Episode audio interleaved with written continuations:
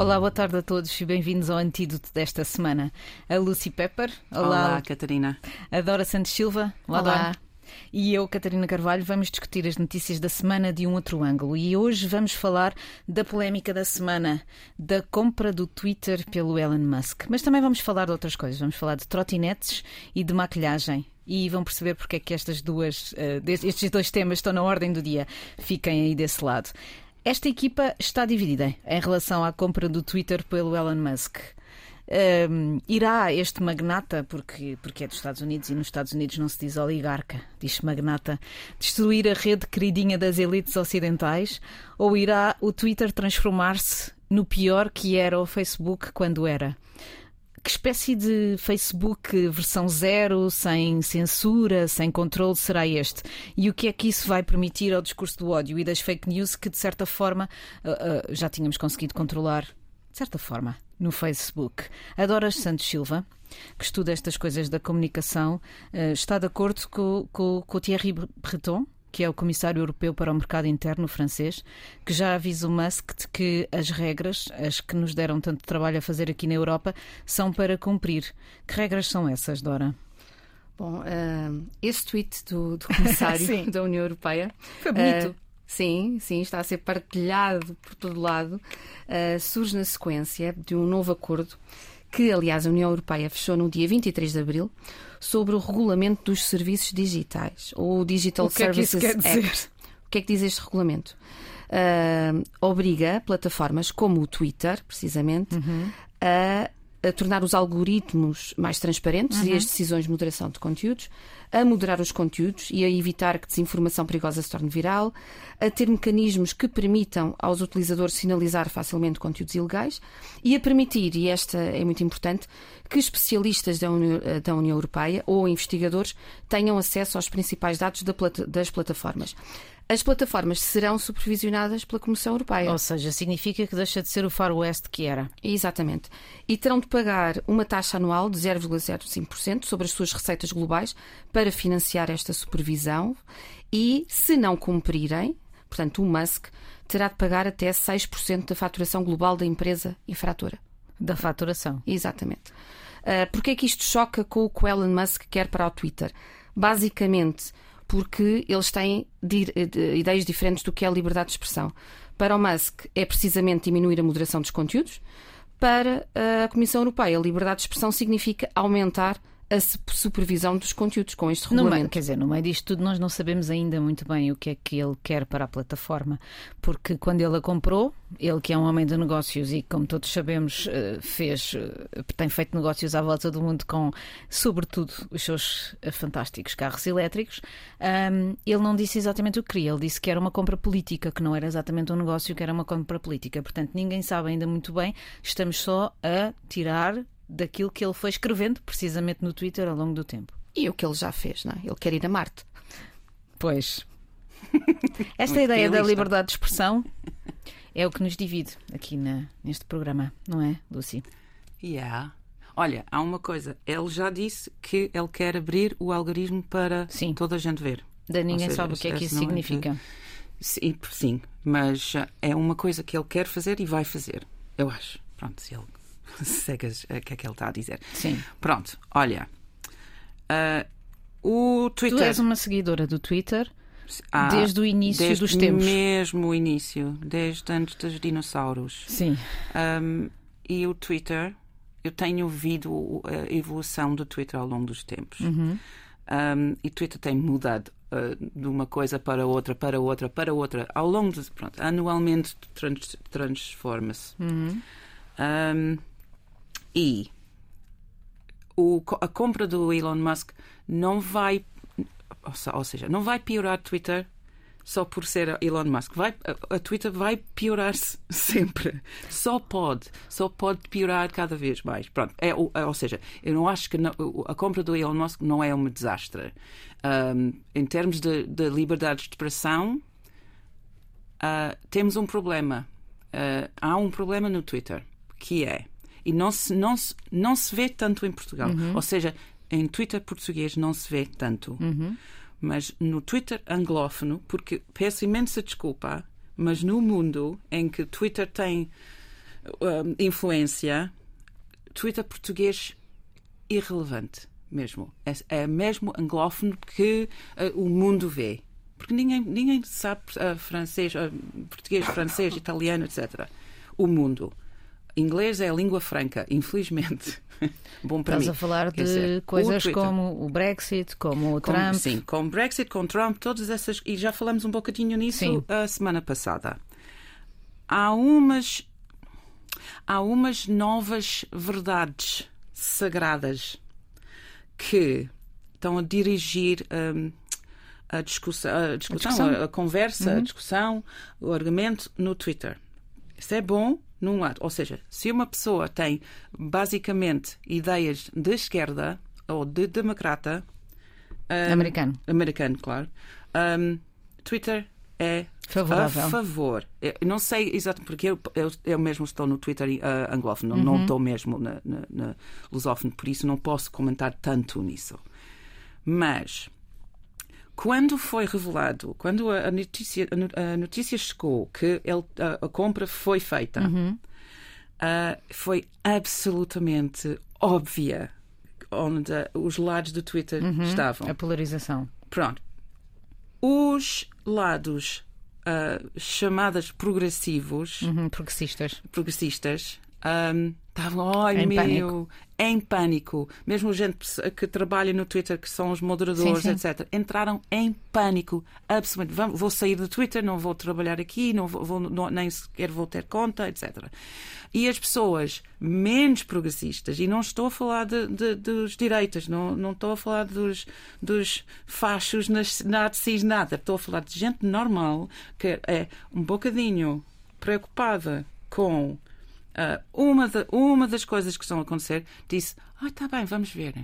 Há outras que estão a festejar mesmo, a dizer disparates para ver se vão ser bloqueados. Mas é uma brincadeira. Mas esse não vai, esse não vai tornar Twitter o Wild West. Já é e já está há 10 anos. Um, e há fake news? Sim. Há misinformação? Sim. Há tanto disparate? Já é. E vai continuar com ou sem Certo. moderação. Quem, quem está do outro lado, quem está do lado da comunicação social, Hum. tem que pensar qual é a nossa responsabilidade, não é? É uma Sim, mas questão Twitter não que é se a tua coloca. responsabilidade. Certo, a mas a questão, é. certo, mas a questão que se coloca é se o Twitter é uma plataforma editorial ou se é simplesmente aquilo que ele diz, o Elon Hum. Sim. Hum. Musk, um espaço público. Eu vou fazer minhas as palavras do Anand Girindaras, que é que tem um livro que se chama Winner Takes All, ou seja, como a elite mundial domina a opinião mundial. E o que ele diz é, ele pergunta é, o que é que acontece quando a encarnação de um problema compra o direito a decidir qual é o problema e como resolvê-lo. E ele tem três pontos muito interessantes em relação a isto. Eu não sei onde é que isto me coloca nessa tua escala entre progressistas e não progressistas, mas se calhar coloca-me mais do lado dos progressistas. E o que ele diz é: Há o problema da desinformação no Twitter, certo? Como tu disseste, e agora com o Covid, com a Covid foi muito evidente que continua a haver muita proliferação de notícias falsas, muitas delas até iniciadas em bots eh, do outro lado da Rússia. E ele diz: problema de desinformação, fake news. Ok. Então temos uma pessoa que comprou o Twitter que difundiu fake news, nomeadamente aquela do, do mergulhador que salvou os miúdos na Tailândia, que foi contra o tal submarino que o, que o Elon Musk queria colocar e que ele chamou simplesmente pedófilo nas redes sociais. Portanto, temos uma pessoa que difunde fake news Yeah. a comprar a plataforma de difusão maior das fake news, precisamente porque o Facebook está mais controlado. Depois, racismo, não é? Há muito quem, quem, quem, quem analisa este, este problema no Twitter. Como tu disseste, é um sítio de grande ah, bullying e, e- e, de certa forma, violência contra as pessoas. As mulheres, a Amnistia Internacional tem uma coisa chamada Troll Patrol, que é a, a patrulha dos trolls, não é? A patrulha das notícias falsas, e diz que as mulheres jornalistas são mais 30 e tal por cento atacadas que os homens, e dentro dessas. 84% mais se forem mulheres negras, porque são atacadas por serem mulheres, por serem jornalistas e por serem negras. Claro que estamos a falar dos Estados Unidos. A Tesla tem muitas queixas formais na Califórnia das suas fábricas serem um lugar racialmente segregado, tanto em termos de trabalho como em termos de disciplina, como em termos de promoções e pagamentos. Os processos estão a, estão a funcionar. O Elon Musk está a responder em tribunal por eles. E depois o bullying, não é? E toda a gente sabe, a, a, a, começar por aquilo que eu já referi aqui, dele chamar pedófilo ao mergulhador da Tailândia, aquilo é exatamente, não é um anjinho no Twitter. Portanto, hum. qual é que é a perspectiva de ter esta pessoa, porque uhum. no fundo vai ser uma pessoa, porque o Twitter vai, vai deixar de ser aquilo que se chama em inglês uma empresa pública, não vai ter ações na bolsa, portanto não vai ter um board que possa destituir o seu administrador ou etc. Vai ser ele a mandar. Qual é a perspectiva que isto tudo nos dá. E, sobretudo, esta questão que é qual é a nossa responsabilidade, não é? E qual é um, esta ideia de que a praça pública é governada por uma matilha e quem fala mais alto ganha hum. é muito negativa para a ideia de uma sociedade que tem, tem que ter um, uma, uma empatia, um contexto uh, e até, Olha, porque não, uma simpatia para com o outro. Dora, Dora.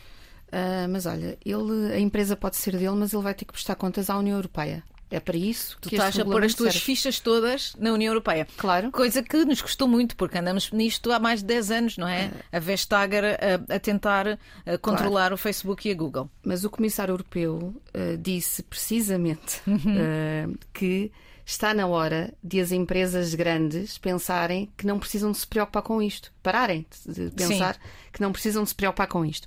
E ele até acrescentou nesse tweet é, que Mr. Musk knows this well. Portanto, ele tem que saber uhum. que, embora a empresa possa ser dele, portanto, ele pensar que pode amplificar a sua voz, porque não podemos esquecer que Elon Musk é um egocêntrico. ele é uma pessoa altamente egocêntrica por tudo aquilo que ele tem feito até agora, uhum. não é?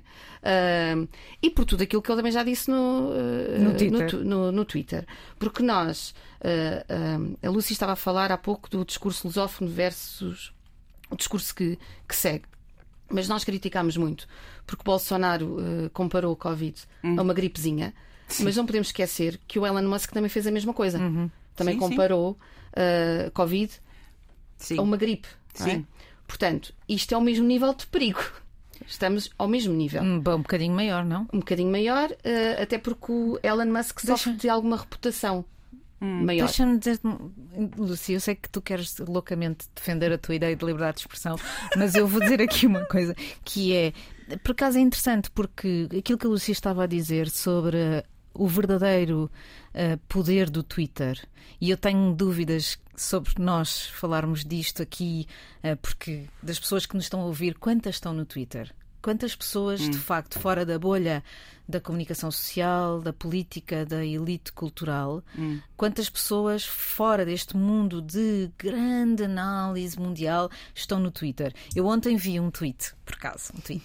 Eh, é bom estarmos aqui, para sempre estamos a fazer aqui uma espécie de uma metáfora do Rui Landim, que é um, que é um rapaz que, que está no Twitter e, que, e que, que, é negro e que mora, veio, tem, tem, veio, cresceu num bairro, num bairro eh, de periferia de Lisboa e ele pôs neste Twitter, eu acho espetacular, que é cresci num bairro onde a maioria dos intelectuais do Twitter não entra, nem nunca entrou. Neste tipo de bairro, a comunidade não sabe quem vocês são, na verdade vocês são absolutamente irrelevantes, mas como fazem tweets pensam que mudam a vida de alguém. Uhum. E eu li isto e pronto, e de repente há um balde de água fria que se eh, bate sobre a minha cabeça e pensa, de facto, Sim. que mundo é este em que nós vivemos, em que nós estamos a dar aqui atenção a uma coisa que é uma elite que frequenta é bolha. Mas, mas é, uma, é uma bolha, mas não é tão elite como, como dizes. Porque, pronto, quando, quando o Twitter começou, uhum. começou.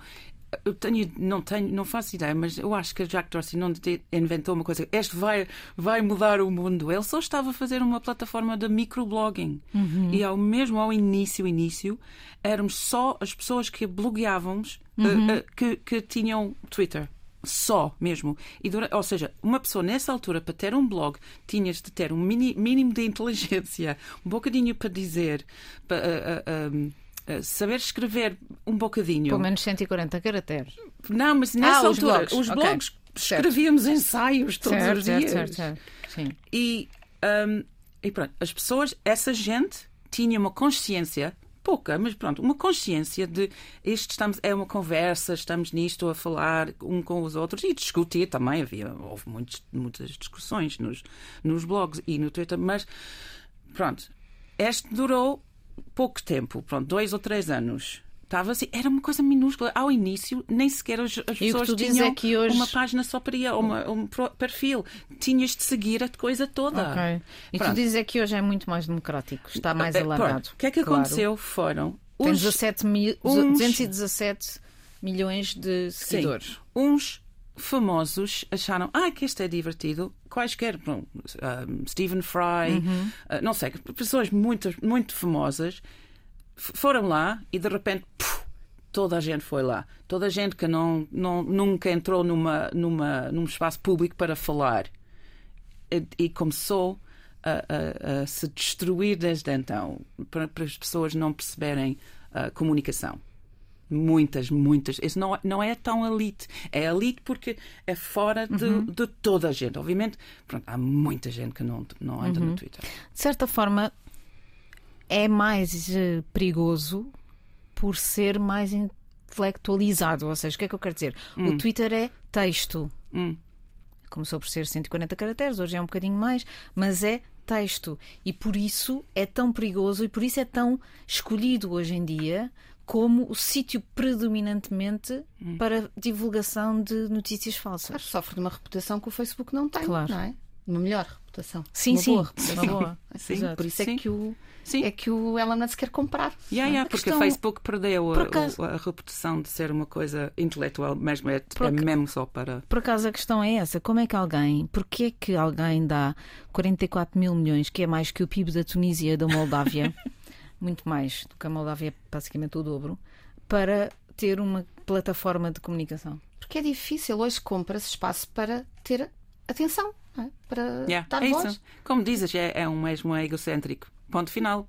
E olha, o, o Elon Musk não vai mudar o mundo com o Twitter. Ele já mudou o mundo. Ele, ele já tem imenso poder. Ele não vai, ele não está a comprar mais poder. Isso não vai mudar muito.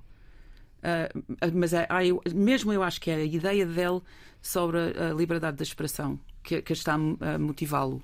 Mas tu acreditas mesmo que ele quer ser democrático? Ah, não, mas. Ou seja, no ideal dele, na ideia dele. Ou ele quer ter acho- um espaço para os seus Donald Trump? Não, mas eu- olha, o Donald Trump não é. Pronto, o problema é que hum, temos umas vacas sagradas aqui. Olha, há uns, umas ideias que são vacas sagradas, que são boas vacas sagradas. Pronto, antirracismo, direitos de mulheres, etc. Mas há, mesmo nestas, por exemplo, destas duas faixas, há, outras pessoas a fazer coisas que não queremos, não devíamos querer fazer. Eu não, não posso, não temos tempo para eh, explorar isso muito.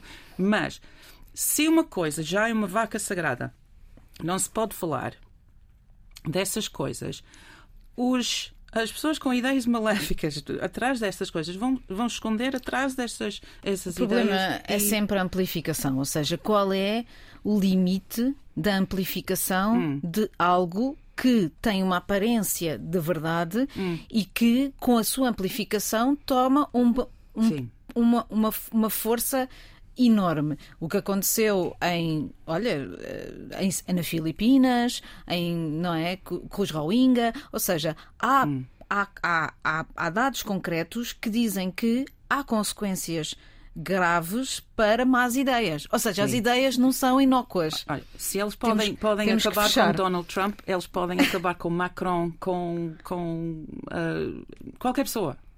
Exatamente. É isso.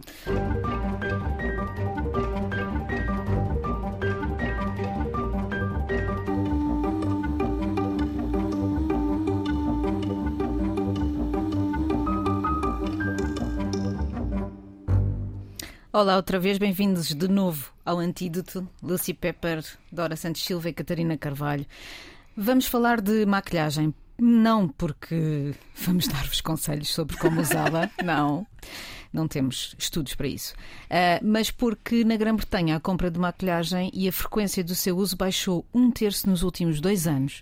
E isso não se deve. E isto é um assunto porque, como diz a Lucy, os ingleses precisam de maquilhagem porque Para não parecerem doentes, diz ela. As caras desaparecem. Exato. Uh, mas a verdade é que isto aconteceu não só por causa da pandemia, ou seja, da falta do uso regular, não é preciso pôr uma máscara ou um batom para ir ao pão, mas também porque as mulheres ficaram mais confiantes com a sua imagem sem maquilhagem ao verem-se no Zoom em tantas reuniões e também porque, uh, ao contrário do que costuma acontecer, um, a, a, recessão que, que, atingiu, que começa a atingir o mundo, que começou a atingir o mundo no meio da pandemia, levou a que as pessoas deixassem de comprar maquilhagem. Deixem-me contar-vos esta história sobre.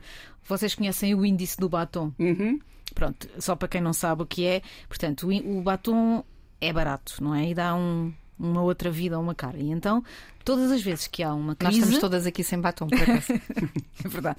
Pronto, porque ainda não atingimos esse nível da crise. Uh, mas pronto, todas as vezes que há uma crise, as pessoas compram batom que ajuda a a, a, a, digamos, a, vivificar a alma. E desta vez, por causa das máscaras, uma crise não foi acompanhada pelo aumento das vendas de batom. Baixou 40% a venda de batom. Eh, nestes últimos dois anos. Mas há uma razão para isso. É por causa das máscaras, claro, obviamente, sim. É certo, mas é interessante, não é? Porque é muito interessante. É uma... E essa coisa que disseste sobre Zoom também é interessante, é. Porque, eh, porque eu não senti isso.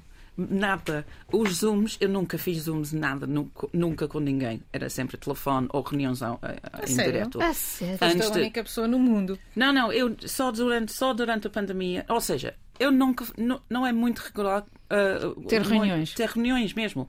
Uma pessoa quer uma coisa, pede uma coisa e eu faço a coisa. Não é ter de fazer uma reunião. Agora, com a, a mania de fazer Zooms de, na pandemia, uhum. cada vez que houve uma reunião, ai, vamos convidar a Lúcia. Oh, não quero, não preciso. Eu estava lá a ficar. Bem, e a minha cara na, no ecrã durante uma hora, eu não quero ver, obrigada. Sabes que podes tirar. Sim, não. Mas pronto, é uma decisão. Isso. Por acaso é Sim. é engraçado, porque é como a história das, das telechamadas. Porquê que as telechamadas? Hoje em dia, qualquer chamada podia ser uma telechamada. Yeah. Mas não é.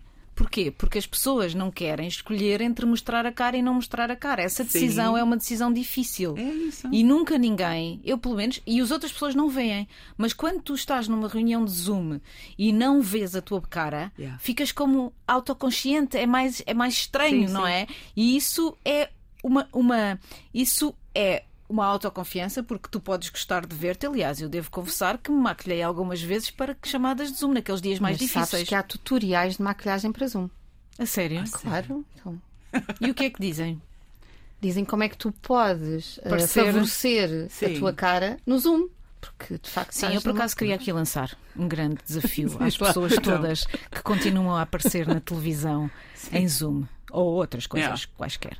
Tipo, Uh, ferramentas de, de comunicação, dizer-lhes que, por favor, ponham o ecrã ao nível dos olhos Sim. e não na secretária, porque parecem uns ogres quando são filmados de, de, de baixo para cima. É mais divertido assim, não com, com os ogres. Eu acho tanta piada. Não maneira, as, as, casas que vimos na pandemia, as falsas, as falsas estantes de, de, livros, toda a gente a, a, a, a posicionar-se para onde é que está o melhor, a melhor parte da minha casa, onde é que está estava tão divertido. E maquilhagem também, porque pronto, os homens, obviamente, em casa nunca usavam base, como usam na televisão, mas as mulheres, pronto. Vocês acham que este, esta, esta tendência eh, da Grã-Bretanha é o fim, é o começo do fim da maquilhagem? Não. Não, não.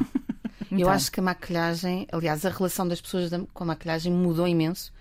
Uh, e as pessoas, ao contrário do que a Lucy pensa, as pessoas maquilham-se cada vez mais.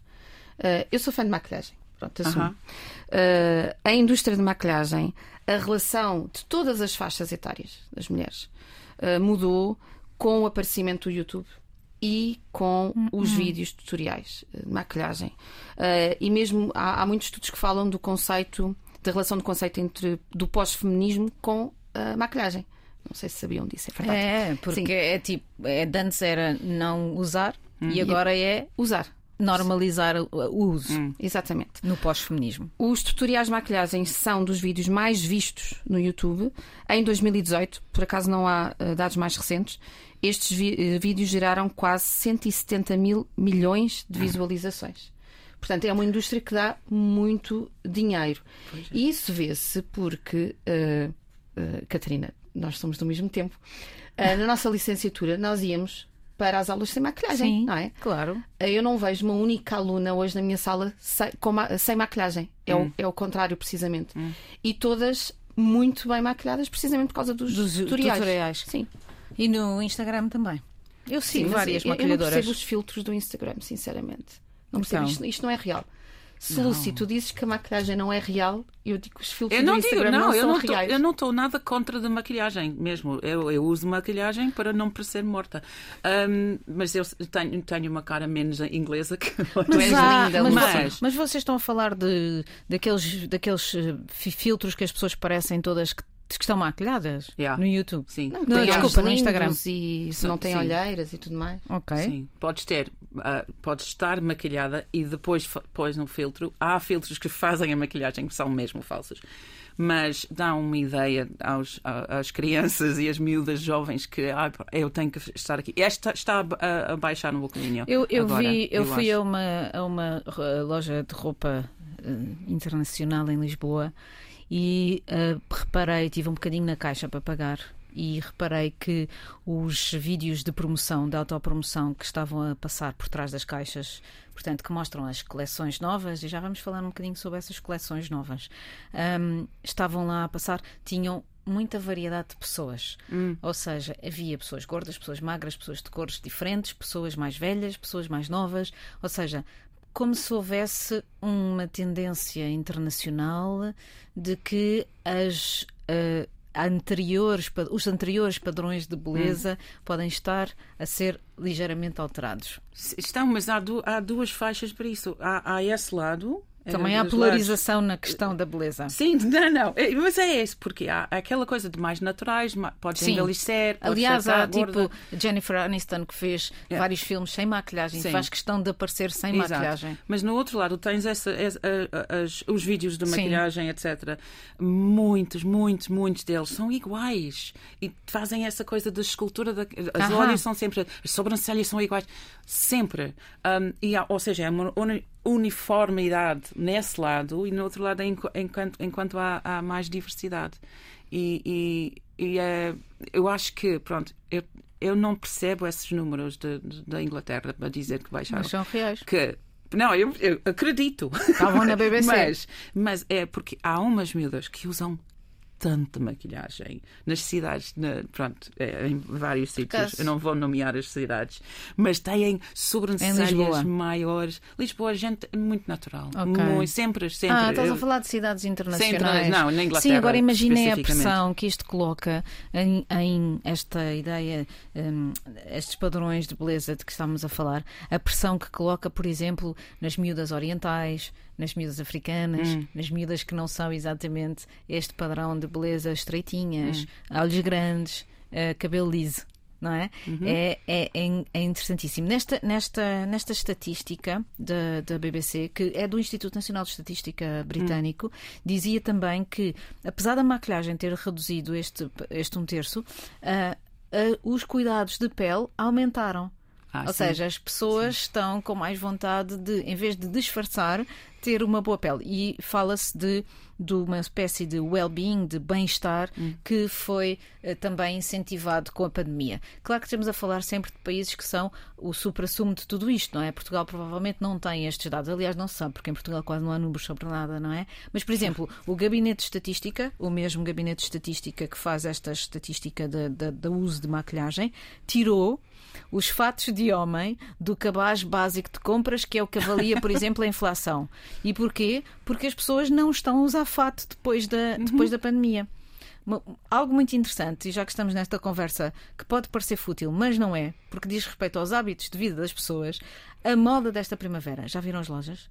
Só temos cor-de-rosa shocking, verde Flores. fluorescente, flores, ah, muitas cores, Yeah. ah, muitas borboletas. Porquê? Porque quando, quando os, os, os padrões foram decididos, que foi mais ou menos há um ano, Hum. as pessoas estavam no meio da pandemia e normalmente é em Itália que são as feiras dos tecidos, não é? Dora, tu sabes isto que acompanhaste a moda durante uns tempos ah, e continuas a acompanhar. Aliás, o teu vestido hoje foi altamente eh, elogiado por todo, o- por todo o painel. Ahm, esta é, quando aconteceu um, a escolha dos tecidos que iam fazer esta primavera, estávamos no meio da pandemia Uhum. e certamente todas as lojas de moda e todos os designers de moda quiseram dizer: epá, vamos, as pessoas vão estar com vontade de cores para libertarem-se disto. O que é que aconteceu? Não estavam a contar com a guerra na Ucrânia e agora, quando eu passo nas lojas, tudo me parece eh, estúpido. Estes padrões parecem-me estúpidos. Oh, Juro. mas adoro. Eu tô, fico Estás muito contente? contente com as cores. Os padrões das flores, não, Sim. menos. Mas os padrões fortes e as cores, eu já, já fui lá comprar Para uma coisas designer, verdes como é, que, como é que se chamam estas cores? Tipo, se tiveres um verde fluorescente, um cor-de-rosa shocking, cor laranja. Pá, não sei, mas eh, eu, eu, ah, eu só, só tenho cores. Eu só tenho cores ou é tipo verde de tropa e coisas, ou tenho amarelo, vermelho, verde. Sim. Ponto final. Isso é bom, só- é porque a bandeira sim. nacional. Ou seja, não sou de moda. nacionalista em Portugal.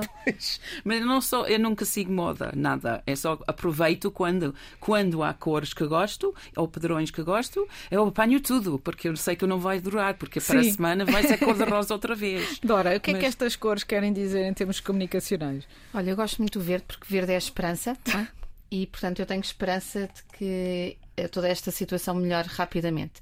Também Tão espero. séria. Isto é uma mensagem. Ok. Eu espero que as pessoas não corram para comprar tudo o que está nas lojas, porque há reciclagem, não é? Eh, Aleluia! portanto, há muita coisa ainda para usar no, no guarda-fatos, nos roupeiros. Sim, mas vamos se a há correr umas comprar calças há. lindas, verdes, que eu tenho que ter. Essa verde que ainda não tenho, eu tenho que, Oh, tenho Lúcia, que mas comprar. escolhe-se uma ou duas coisas que há Não. nesta temporada e acabou, não é Sim, preciso claro. comprar mais. Pois. Não, então completamente estou de, estou de acordo contigo. É verdade. Uh, e há muita coisa, e também podemos ajudar muitas coisas. Olha, hoje por acaso eu, eu tenho que contar esta história. Uh, fui levar um- o meu filho ao, ao jardim de infância e vi lá um, um miúdo ucraniano, uma criança. Ah, uh, refugiado, chegou agora? refugiado, chegou agora. Portanto, o, o jardim tem quatro ou cinco miúdos Uhum. neste momento e o miúdo estava a chorar perdidamente. Uh, a mãe estava lá a largá-lo, Uhum. uh, o miúdo estava a chorar. E, e o miúdo era lourinho e estava vestido com as cores da, Da bandeira. da bandeira. E naquele momento eu pensei, bolas, todos os nossos problemas diários, é, Claro. que nós pensamos que são diários, que são grandes problemas, tornam-se fúteis, porque é que, que estas famílias estão totalmente estão, ah, tiradas das suas casas, dos seus países, estão aqui, o miúdo não fala português, não fala inglês, portanto está todo dia Claro. Afastado de tudo o que era familiar, não é? Um, portanto, Vou aproveitar para, para contar também eh, uma história pessoal e profissional, barra. Ontem fui jantar à casa do Samim Serat, que é um refugiado mais antigo, que chegou em novembro a Portugal vindo do Afeganistão, morava em Cabul, trabalhava na Tolo TV, que é, uma, que é o canal privado e independente, eh, até patrocinado pelos poderes eh, internacionais em Cabul e obviamente não conseguiu eh, ficar lá, era demasiado perigoso, a mulher estava grávida. Eles tiveram o primeiro bebê afegão português em janeiro, o bebê Zayem, que estava ontem no jantar, e eh, ele e a mulher, a Rania, e, o, e, o- e a, e a filha, a Sama, que tem 5 anos, vai fazer 6, estavam estão a viver em Portugal. Fizeram pela primeira vez um jantar na casa nova onde estão a viver, em Torres Vedras. E eu olho para eles e penso: eles são um casal igual a nós. São uma classe média, viviam uma vida bastante desafogada, tinham um carro, uma casa grande. Aliás, a Roya disse-me que ah, quando entrou na casa, e é uma casa ótima em Torres Vedras, na zona histórica, com dois andares, e ela dizia que a casa agora tem uma, uma, uma, sala pequena, porque é uma casa reconstruída, foi reconstruída, e ela dizia: na nossa casa antiga tínhamos um problema que a nossa sala era grande demais, e agora temos aqui um problema porque esta sala é pequena demais. E eu pensei, como tu, estas pessoas, eles ainda não conseguiram um emprego em Portugal, porque não sabem falar português precisamente. O Samim está a trabalhar no IKEA com um projeto de apoio de refugiados, mas não trabalha todos os dias porque ainda não aprendeu a falar português. E eu pensei, quão pequenos são os nossos problemas diários. Sim. E estamos a discutir Twitter. É verdade, absurdo, estamos a é? discutir o Twitter. Mas a verdade é que o Twitter pessoa pode quer comprar levar. o Twitter. Sim, esse dinheiro dava para resolver a vida de muitos samims e muitos meninos é. desses ucranianos. Mas a verdade é que o Twitter pode levar a estas situações e deixar de levar a elas, não é? Uhum. Eles ontem estavam a fazer o ramadão, estão a cumprir o ramadão, portanto o jantar teve que ser às oito e meia da noite. Fizeram ótima comida do Afeganistão, que eu não consigo pronunciar os nomes neste momento, mas, eh, e eu pensei, eles estão a cumprir o ramadão e depois a religião é o que leva também. Ou seja, há duas coisas no mundo que o Twitter não ajuda nada, que é a polarização e esta ideia de que somos todos diferentes, não somos, somos todos iguais. Estamos. E, e o, o Samim ahm, e a mulher, a Roya, precisam de um. Não são ucranianos, mas precisam de um emprego e precisam e querem muito ficar em Portugal porque têm família em vários sítios do mundo e nesses sítios do mundo onde eles estão ahm, também não sentem que seria um sítio bom para cuidarem da filha. É giro porque a miúda vê as, hum, os, os- os vídeos dos bombardeamentos na Ucrânia e, e- e diz: Papá, mamã, é como no Afeganistão. E eles têm que desligar a televisão porque ela não consegue ver, porque Yeah. fica demasiado agitada e não consegue dormir sozinha. Quero aproveitar estes últimos 30 segundos de programa também para lembrar aqui o Jorge Costa, eh, uma pessoa ex-sem-abrigo que escrevia na Mensagem de Lisboa e que morreu na semana passada com cancro. As crónicas dele também nos lembram que é tão fácil cair numa situação de desespero e viver na rua durante oito meses. Ele está ainda, não foi o funeral, não foi enterrado, porque como sem abrigo que era, não tem ninguém e portanto tem que se esperar 30 dias para ser para ver o funeral.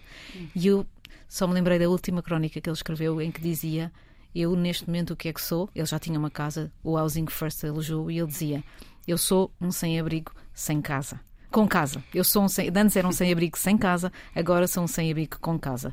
Portanto, aqui vai, daqui, um grande beijo ao Jorge Costa. Um beijo.